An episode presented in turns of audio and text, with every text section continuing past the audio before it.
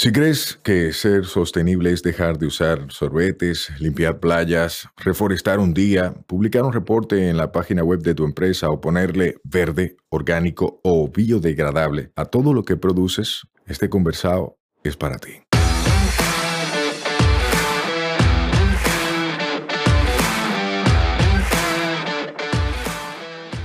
Hola, somos Mivisai, los motores detrás de Tinglar y una vaina verde, y hoy vamos a tener un conversado sostenible. En cada conversado sostenible te ayudaremos a romper paradigmas y te compartiremos alternativas y herramientas para que acciones ya, sin excusas.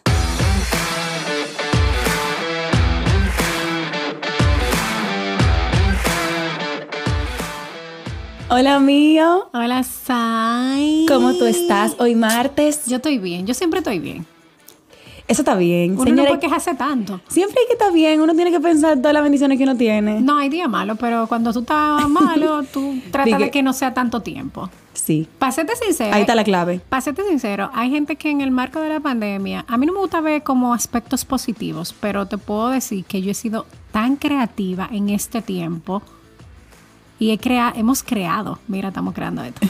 Pero sí, todo depende con el gritar con ese, mire, vamos, vamos de una vez al punto del asunto. Hoy vamos a hablar, señores, de un tema que a ustedes les va a encantar, porque tiene mucho que ver con el nombre de este podcast. Aquí hablamos de que somos conversados sostenibles. Y entendemos que lo primero, lo primero, lo primero es que podamos conversar sobre qué es realmente sostenibilidad. Mío, háblame de eso. Es que la sostenibilidad tiene muchas definiciones. Todo depende en qué ámbito tú lo estás enfocando. Por ejemplo, yo que me desarrollo mucho en el tema de los recursos naturales, cuando tú hablas de sostenibilidad es aprovechamiento de los recursos naturales preservándolo para las generaciones futuras. O sea, que si yo fui a cierto parque nacional, en 20 años yo voy a llevar a mi hijo y el parque va a estar igual o mejor.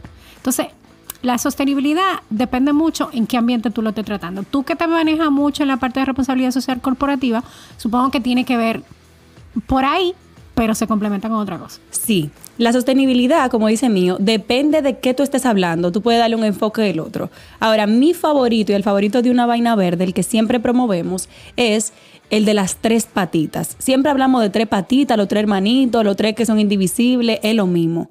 Tres patitas, eso quiere decir, la patita ambiental siempre se cuida el medio ambiente, o sea, se reduce al mínimo el impacto ambiental.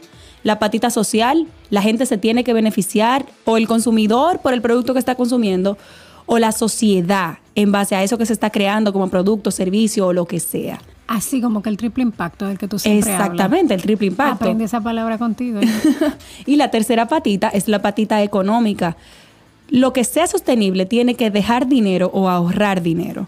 Por eso es que cuando yo escucho mucha gente hablando de que, ay, que yo cuido el medio ambiente, o ay, que yo soy el más filántropo del mundo porque yo apadrino una escuela y yo soy sostenible, yo tengo que pararlo ahí, espérate, para ese coche rapidito.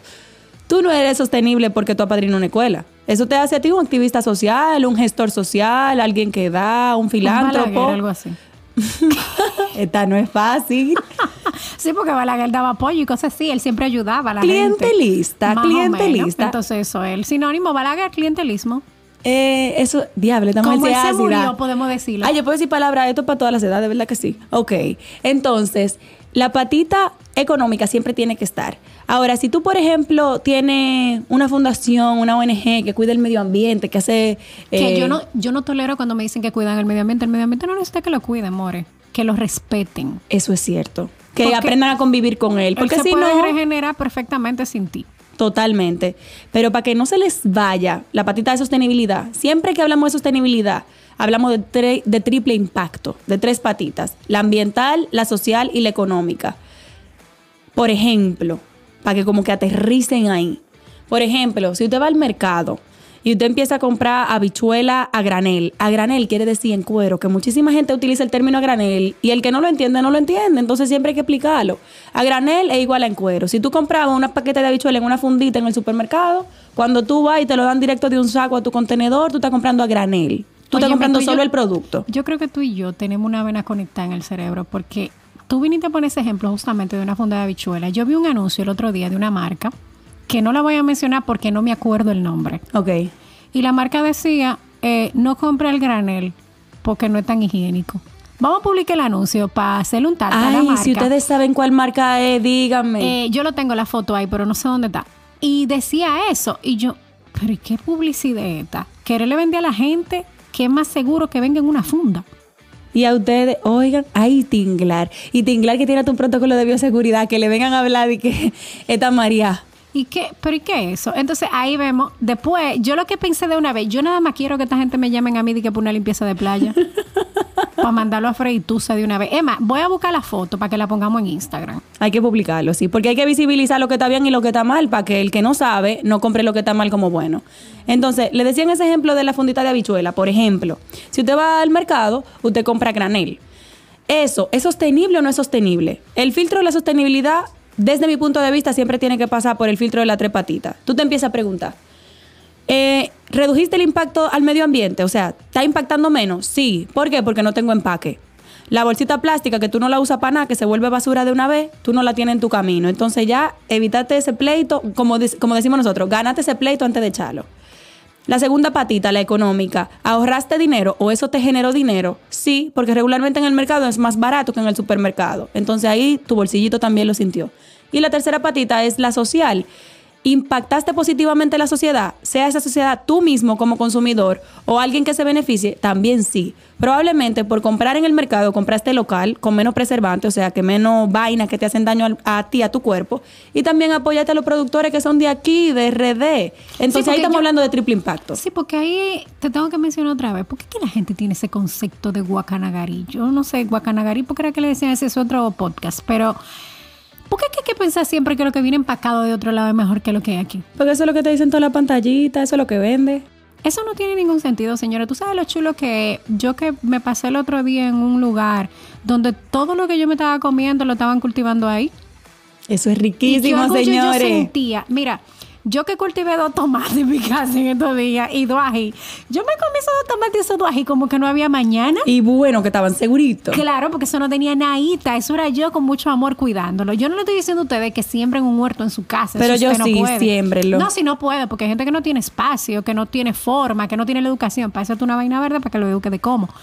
Pero ahí vamos al punto de que lo que está dentro de mi posibilidad, pero que de alguna manera tiene un impacto positivo y que no es una teoría ahí rara, sino que es real y comprobable. Totalmente, totalmente. Entonces, para que quede clarito, sostenible, triple impacto. Y desde el punto de vista del que tú trabajas, mío, que es más diversidad, biodiversidad y turismo, ¿qué es ser sostenible? Ahorita te dije, aprovechamiento de los recursos naturales, preservándolo para las generaciones futuras. Y son las mismas tres patitas. Economía, población, impacto.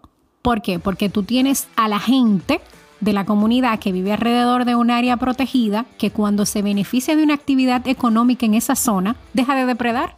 Totalmente. ¿Por qué? Se convierte en el conservacionista de esa zona, porque recibe un recurso económico de ahí. Por eso es que yo me quejo tanto de cuando los funcionarios están escribiendo normas y leyes y regulaciones y asuntos sentados en una silla en su escritorio. No, loco, hay que bajar al patio, hay que ir allá con la gente a ver si eso es sostenible económicamente y ambientalmente hablando. Porque es muy fácil decir que ahí no siembre nadie, pero tú has chequeado cómo vive esa gente o de qué vive esa gente. No, o como por ejemplo, Parque Nacional Cabo Cabrón, área protegida 1996, ahí todo el mundo ya tenía tierra, el Estado lo declaró área protegida y, y la gente bien, gracias. Entonces, se tiende a caer en el error de querer solucionar sin el que está generando el problema regularmente. Y eso es un grave error. Señores, miren, yo trabajo muchísimo con grupos de interés de todo tipo. Y hay algo que se llama relacionamiento con grupos de interés.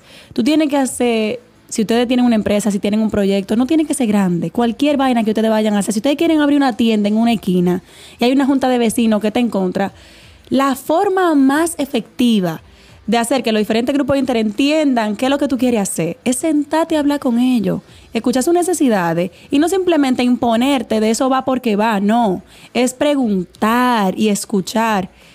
¿Para qué que tú necesitas esquina? ¿Qué es lo que tú haces ahí? ¿Qué alternativa podríamos buscar? Y de repente esa gente te responde, no, porque a mí no me importa la esquina. A mí lo que me importa es tener un puesto, un ventorrillo. Yo lo puedo tener hasta en el espacio si tú me lo pones. Y cuando viene a ver, el problema se soluciona con tú lo mudes a otra esquina. Pero cuando tú quieres quitar a esa gente y decirle que se vaya de ahí, una gente que vive de eso, entonces estamos en conflicto. Sí, porque queremos poner como que el individuo el bueno, pero también el malo, siempre el malo. Señores, yo digo algo que es tan real. Yo tengo una utopía en mi mente sobre el tema de la naturaleza. La naturaleza no tendría razón de ser si nosotros no la disfrutamos. Esa frase de que el ser humano es el mayor depredador de la naturaleza, qué sé yo qué, a mí no me gusta oírle, son muy apocalípticos. ¿Apocalíptico? Ajá, eso es muy apocalíptico. Eh, porque es que tú no puedes pensar como que el individuo siempre tiene que estar como que el terror. Sí es real que nosotros tenemos que aprender a convivir con, pero no te podemos decir así, ah, que el, el, individuo es el mayor depredador, el individuo es el que más daña, el individuo es el que está matando. Hermano, pero si usted, si usted entiende que todo está tan mal, muérase. Deje de respirar. Deje de respirar. Pero, o sea, yo, yo no entiendo. Para una cosa sí, para otra no. Pero el punto que voy con eso es al que, al que quiero plantear. Nosotros necesitamos vivir en armonía con la naturaleza y eso implica tener un comportamiento sostenible, pero sostenible en términos económicos y sostenible en términos ambientales. ¿eh? Vieron que la patita económica no se puede quedar porque tú puedes ser muy bueno con el medio ambiente y de qué va a vivir. No, nunca. Tú no puedes, es que tú no le puedes decir al don que vive al lado del Parque Nacional Jaragua, por decirte un nombre rápido, que deje de sembrar y si tú no le buscas una solución, porque es que tú no puedes pensar desde afuera ¿De qué vive la gente que vive por Sierra Bauruco? Si esa pregunta se le hiciera lo que tomaran decisión, encontrar la solución y la llevaran como un punto de partida para abrir la conversación, pero regularmente la gente se entera de que tú lo estás moviendo cuando llegue el tractor. Ah, o no te pagaron por esa área protegida que fue declarada en 1996 o tú ni siquiera sabes lo que es un área protegida. Ay, mío está tirando, Rafa. yo te estoy hablando de lo que yo veo en mis investigaciones de campo, conviviendo con la gente. Y lo que ella ve es lo que está en cada rincón. Si tú no lo has visto todavía, probablemente es porque tú no has salido a exponerte a esas situaciones, pero esa es la realidad. Y oigan algo, como dice, me encantó eso que mencionaste de la individualidad. Nosotros en una vaina verde casi siempre hablamos de qué es lo que tú puedes hacer dentro de tu alcance.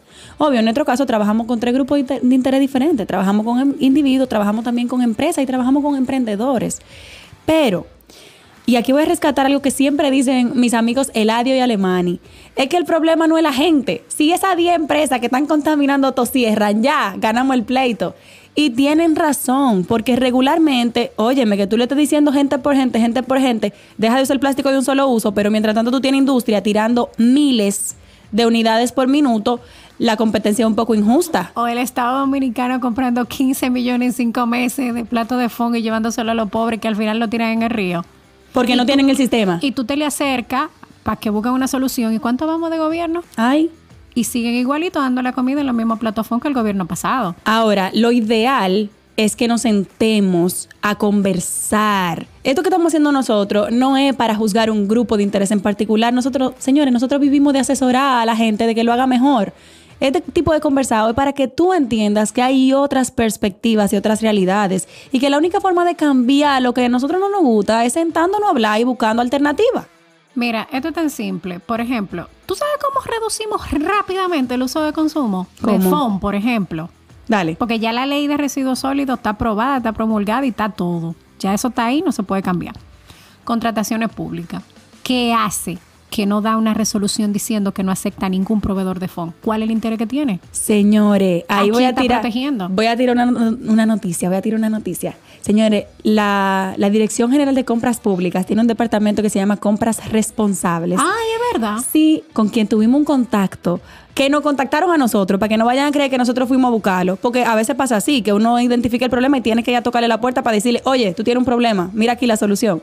Pero en este caso, vinieron donde nosotros, vimos este proyecto que ustedes sacaron, eso fue en el marco de una competencia, que publicamos algo de una cooperativa de alternativas ecoamigables al FOM y al plástico de un solo uso, basados, oigan cómo se conecta la vaina, basados en una investigación que hizo Tinglar de la cantidad de empaques que estaba generando el Estado con lo de la ración alimenticia, sobre todo en esta época de pandemia.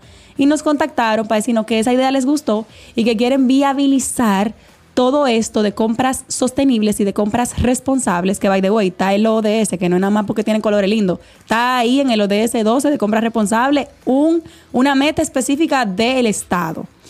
Y nos contactaron mío, o sea que esa gente tan curiosa, están buscando y es probable que sienten a varios grupos de interés hablar. Pero ojalá. Eso es lo que queremos. Ojalá que así sea, pero lo que pasa es que yo siento que el tiempo va pasando y las decisiones no se están tomando. Eso es mientras tanto, mientras tanto, tenemos la gente recibiendo la misma comida en los mismos empaques. Pero, a ver, eso así como de sostenible, ¿cómo yo llego a un punto de ser sostenible? O sea, yo como individuo, una empresa, ¿cuál es el punto? Lo primero que tú tienes que saber para, para decir que tú estás buscando la sostenibilidad es conocer tu línea base. En todo, señores. Eso na- nada más no aplica de que cuando tú estás haciendo una investigación, cuando tú estás haciendo un estudio. La línea base es lo que te permite saber en qué pie que tú estás parado ahora y para dónde que tú te puedes mover. Entonces, esa línea base es tu huella ecológica. Cuando tú calculas tu huella ecológica, es que tú aprendes, ok, ¿cuál es mi impacto? en relación a los recursos que el planeta, que la Tierra genera y el ritmo de mi consumo. Entonces ahí tú empiezas a calcular, bueno, mi huella ecológica es tanto. Hay una aplicación buenísima que te permite calcular la huella ecológica que se llama footprintcalculator.org. Señores, búsquenla. Y si no se acuerdan del nombre cuando estén escuchando el podcast, ustedes lo que tienen que hacer, ponen en Google cómo calcular mi huella ecológica y te salen por lo menos 10 aplicaciones. Pero tú estás hablando así como que para lo pop. Y vamos a, platanar es un chin para la gente que no sabe de qué, qué fue eso que tú dijiste en los últimos Huella ecológica. qué sé yo, qué qué. Footprint. Eso mismo. Cálculo de Eh, huella. Ok, mire, señores, eso es tan simple como que, por ejemplo, vamos, vamos con las mujeres que tienen hijos y con las mujeres que todavía le llega la menstruación. Tú, mujer, que usa toalla sanitaria de una marca que no sé cuál sea, si tú eres normal, puede que tú uses 700 toallas sanitarias al año. ¿Y cuánto es eso en la vida fértil de una mujer? ¿40 años más o menos? 40 años. Eh, eso es mucho. Calcúlalo. Eso es más o menos, eh, yo lo calculé el otro día. Yo lo tengo aquí el cálculo, porque ¿Cuál hicimos un cálculo? podcast. Eh, eh, di que un podcast, señores, ya yo estoy metida en esto. Hicimos un post en una vaina verde. Oigan esto. De 4 a 5 toallas higiénicas, que no sé por qué se llaman higiénicas, la verdad, porque de higiene no tienen nada, ni para ti ni para el planeta, pero está bien, porque eso es parte del greenwashing, que cuando uno siente que está bien la vaina, uno como que quiere comprar. Entonces, en ese escenario en el que una mujer usa de 4 a 5 diarias, estamos hablando de que utilizará entre 10 mil y 13 mil toallas o tampones en su vida. Cada mujer. ¿Y cuántas somos? ¡Ay! Y eso que, que en el cálculo de, de- del censo, que fue en el 2010 y han pasado 10 años ya, y seguimos siendo 10 mil, yo no entiendo cómo es que los números no suben ni bajan. Pero eso es mucho, señores. O sea, vamos, vamos a pensarlo en serio. Eso es mucho. Sobre todo por la cantidad de cosas que tú te limitas a hacer por utilizar una toalla sanitaria o un tampón. Yo te voy a decir algo. Cuando a mí me llegó el periodo por primera vez a los 12 años, mi, mi mamá me puso un- unos pañitos Antes era así, sí. por un tema económico. Y yo lo usé por varios años hasta que después eh, yo empecé a ganar dinerito y me compré toalla sanitaria por un tiempo. Hasta que empecé a ver, porque no es que tú haces un cambio de la noche a la mañana. Es que si tú no sabes, huella. es muy difícil. Yo cambié mi desodorante el otro día juntándome contigo. Entonces, la gente tiene que entender que el tema de la huella ecológica es poquito a poco. Todo no esto de la sostenibilidad chin a chin. No hay forma de dar un salto rápido. Y entonces yo dije, espérate, no, yo no puedo seguir usando esto porque este cálculo, esto, esto no me cuadra, esto no funciona, esto no puede ser así. Aparte de que yo me estoy ahorrando mensualmente porque yo usaba, déjame ver. ¿Pero qué es lo que tú estás usando ahora? Copa. Señores, pero ella lo dice así como, eso es lo normal. No, tú tienes que hablar ahora de que es la copa, porque el que te está oyendo no sabe. Yo puse un ejemplo, fue de la huella, pero quise irme con el tema de las mujeres, pero vamos a poner un ejemplo masculino después. Entonces, yo hice el cálculo de que yo usaba dos cajas de tampones mensual, que son 16 tampones, que costaban a 400 pesos, son 800 pesos. Eso me costó una copa, que yo voy a usar por 10 años. Señores, 10 años. Ella no se confundió con la, con la cifra. 10 10 años, dura. o sea, y es reutilizable. 10 años. Cero residuo tuyo en duquesa. Eso no hiede. Tampoco. Para es higiénico. Si es una toalla, miren, vamos a hablar. Porque en este conversado sostenible hablamos de sostenibilidad, pero hablamos también de vaina bien llanita para entender, para poder hacer el cambio. Que al final lo que queremos con todo este conversado es que usted decida accionar, no es que se quede en teoría. Mucha gente tiende a pensar, no, porque lo higiénico, por el mismo término que se usa en ese tipo de productos, Sí, como decidí que plato higiénico. plato higiénico. Higiénico, higiénico. ni para ti ni para el planeta, pero está bien. Entonces, solamente en el tema de la menstruación, que es un tema que de ahí podemos sacar otro episodio, pero solamente en ese tema. Si analizamos las alternativas, la toalla no es tan higiénica como se pinta, porque si usted no sabía, la sangre empieza un proceso de putrefacción cuando entra en contacto con el oxígeno. como tú no te imaginas. Cuando entra en contacto con el oxígeno, eso quiere decir cuando sale de su cuerpo y está ahí en una toalla sanitaria en, tu- en su, en su entrepierna. El tampón, por el otro lado, tú lo entras y el tampón, como es absorbente, absorbe más de la cuenta. Y no solo absorbe la sangre, sino también tus fluidos vaginales. Señores, yo estoy hablando aquí como que yo soy una ginecóloga, ¿eh? ginecóloga. Óigame, hice la mi tarea. ambiental. Hice mi tarea, no sé de eso. Entonces, esa parte que te absorbe hasta los fluidos vaginales tampoco es sano para ti ni para tu cuerpo. Y los ginecólogos que vengan a corroborar esto. Yo, yo he hecho varios lives con ginecólogos que lo han corroborado. Pero si usted tiene una duda, no me pregunte a mí que yo no sé de eso. Pregúntele a su doctor. Trate de que el doctor haya leído, porque hay doctores que ni se han enterado de que la copa menstrual existe. Pero lo que vengo con esto es que la copa menstrual, que es de un material que se llama eh, silicón, no, no es silicón, que el silicón daba alergia a varias personas y después cambió el material No me acuerdo. a... No, perdón, lo dije bien. Me, ta- me estoy confundiendo yo misma. Antes se hacía de látex y hay muchas personas que son alérgicas al látex. E incluso por eso muchas personas no pueden utilizar ni siquiera condones. Yo no uso Exacto. condones porque eso no es sostenible. Estamos aprendiendo hasta de la intimidad de mío. Pero el tema es que antes la copa menstrual era de látex y la gente no utilizaba la copa menstrual porque podía tener una reacción alérgica. Sin embargo, ahora es de silicón, que es incluso grado quirúrgico. El mismo que pueden utilizar un doctor en una intervención quirúrgica es el mismo que tú usas en la copa menstrual. Y señores, eso no absorbe nada. Es literalmente un contenedor. Imagínense un vasito que es flexible, que tú te lo entras agarra la sangre ahí adentro y tú lo sacas y lo bota y lo lava y lo vuelve a poner. Y eso tú lo haces hasta que tú tengas menstruación. Si usted es hombre que está escuchando este podcast, busque rápido en Google. Digo, no salga del podcast, espérese que termine. busque en Google toalla menstru- eh, copa menstrual y recomiéndaselo a todas las mujeres que ustedes conocen, que siempre decimos que todo lo vamos a cambiar juntos. Entonces, si usted fue, que, si usted fue el que escuchó, riegue la voz. Dígaselo a su esposa. A Eso era un mundo. ejemplo, señores, de cómo medir la huella ecológica.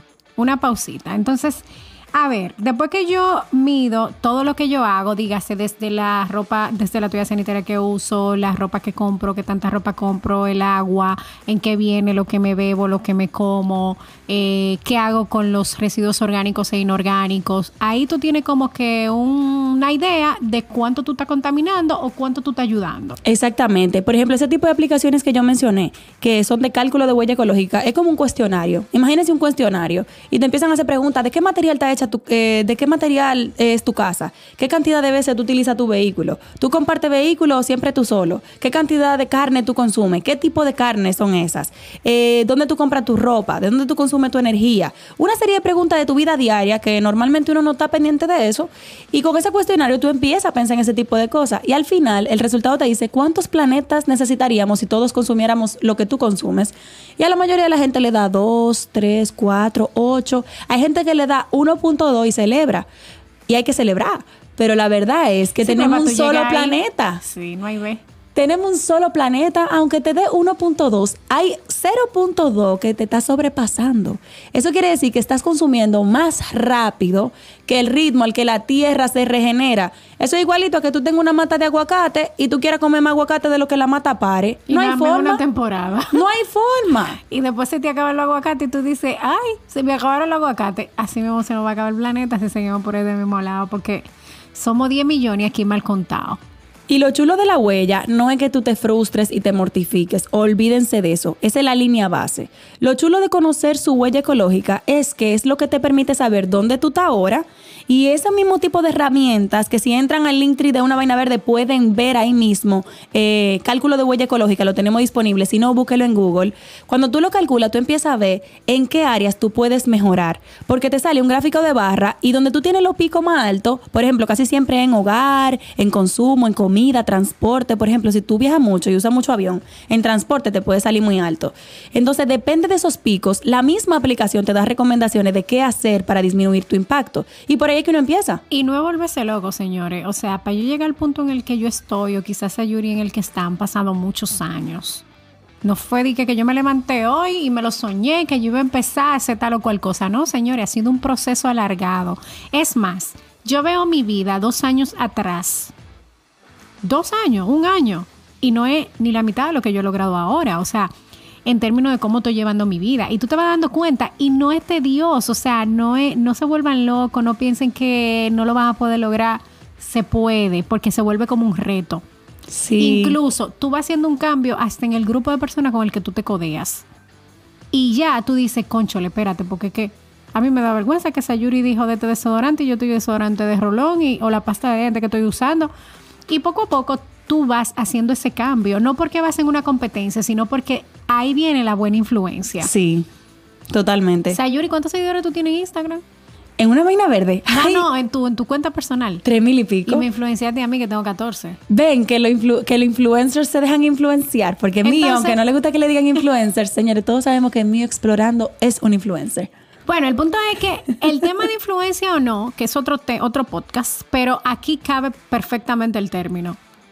Dejar que las personas que de alguna manera están haciendo cosas adecuadas para tener una vida más sostenible en su práctica empresarial, en su vida personal, pues déjate influenciar por esa gente. Poquito a poco, ¿eh? No volviéndote loco, de que, que mañana salí y boté todo lo que hay en mi casa. No, no porque tampoco nada. eso es sostenible. Ya te pago. Exacto.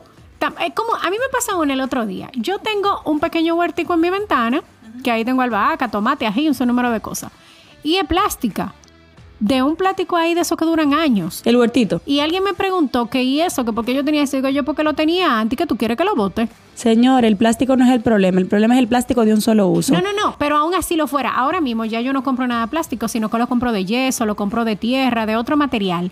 Pero en ese momento yo no tenía esa misma, ese mismo nivel de conocimiento que tengo ahora. Entonces, ¿qué hago? Lo boto. hago más No, daño. no bote nada, eso está pago ya y eso ya se creó y está en el planeta. Si no es que usted lo va a revender o lo va a llevar una pulga, quédese con eso hasta que usted le pueda sacar el juguito. No tiene sentido de que ay, lo voy a botar porque ahora voy a comprar uno de madera.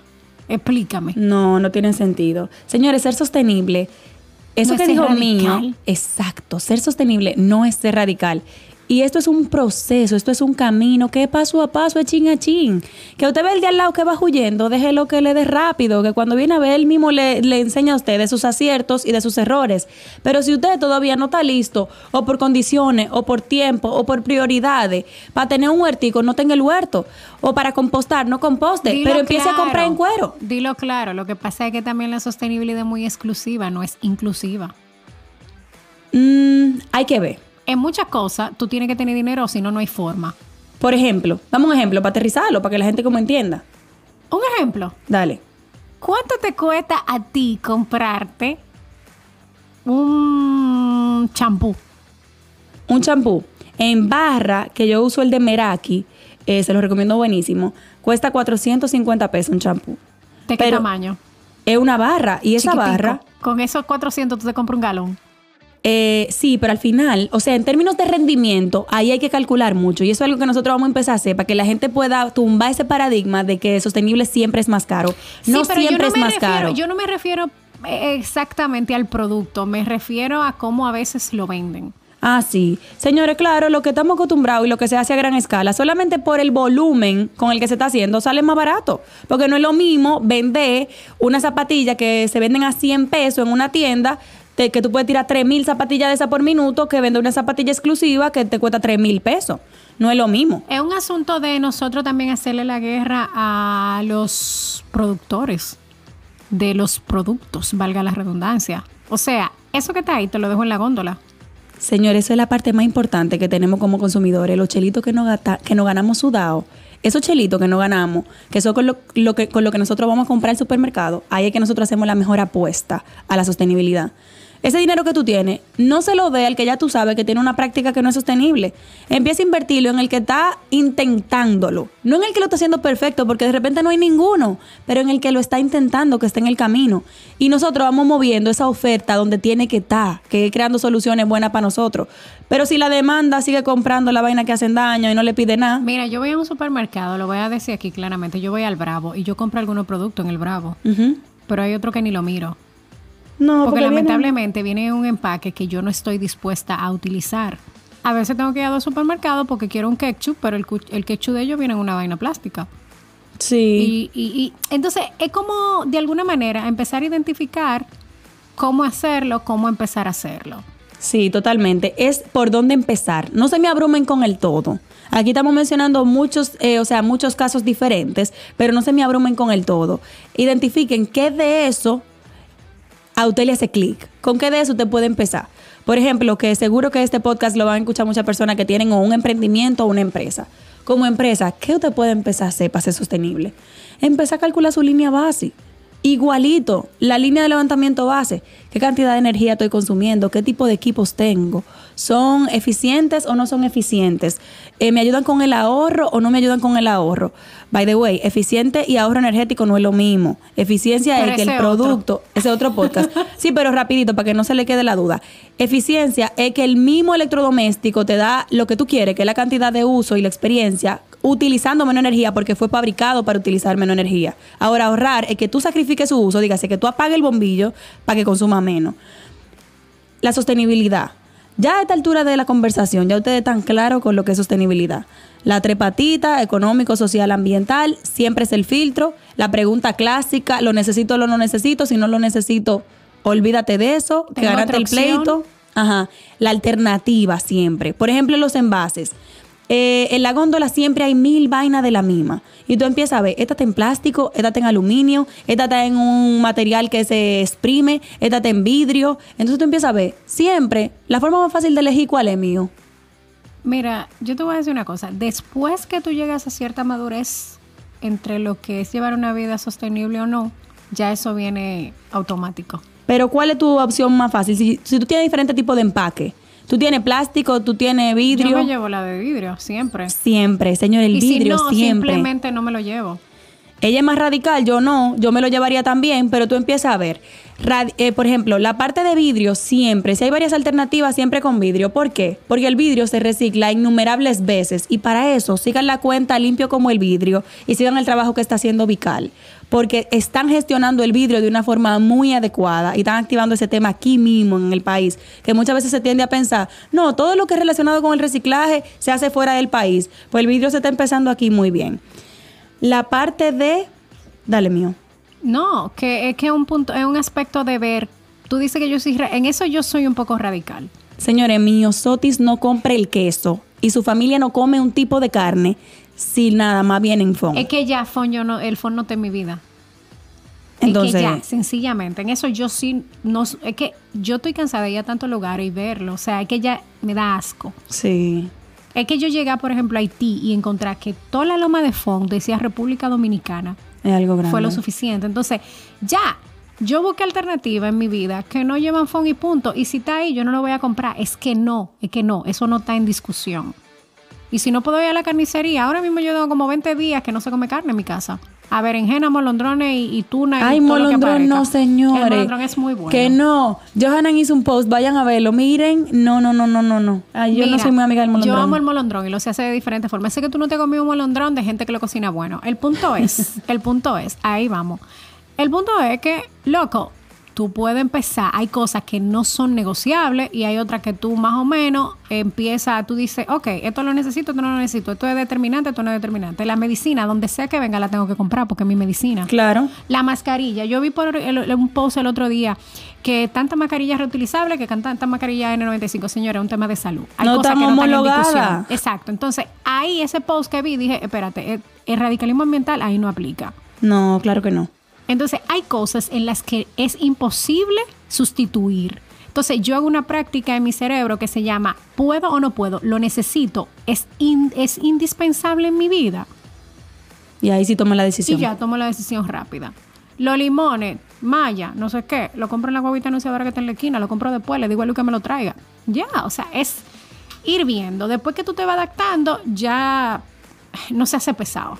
Totalmente. Se hace una rutina, así como ir al baño, así como dormir, así como hacer todo lo que tú haces de tu vida personal. Eso es así, la sostenibilidad se va adquiriendo poco a poco y ese es el mensaje final con el que queremos dejarlos. Esto es un proceso, es un camino, pasito a pasito, chin a chin, pero moviéndote. No te quedes sabiendo todo esto y no acciones. Ah, porque ahí viene el problema. Ahí vienen entonces los, pecados de omisión o comisión en términos ambientales. Ajá. comisión, digo, omisión, tú sabes que eso es así.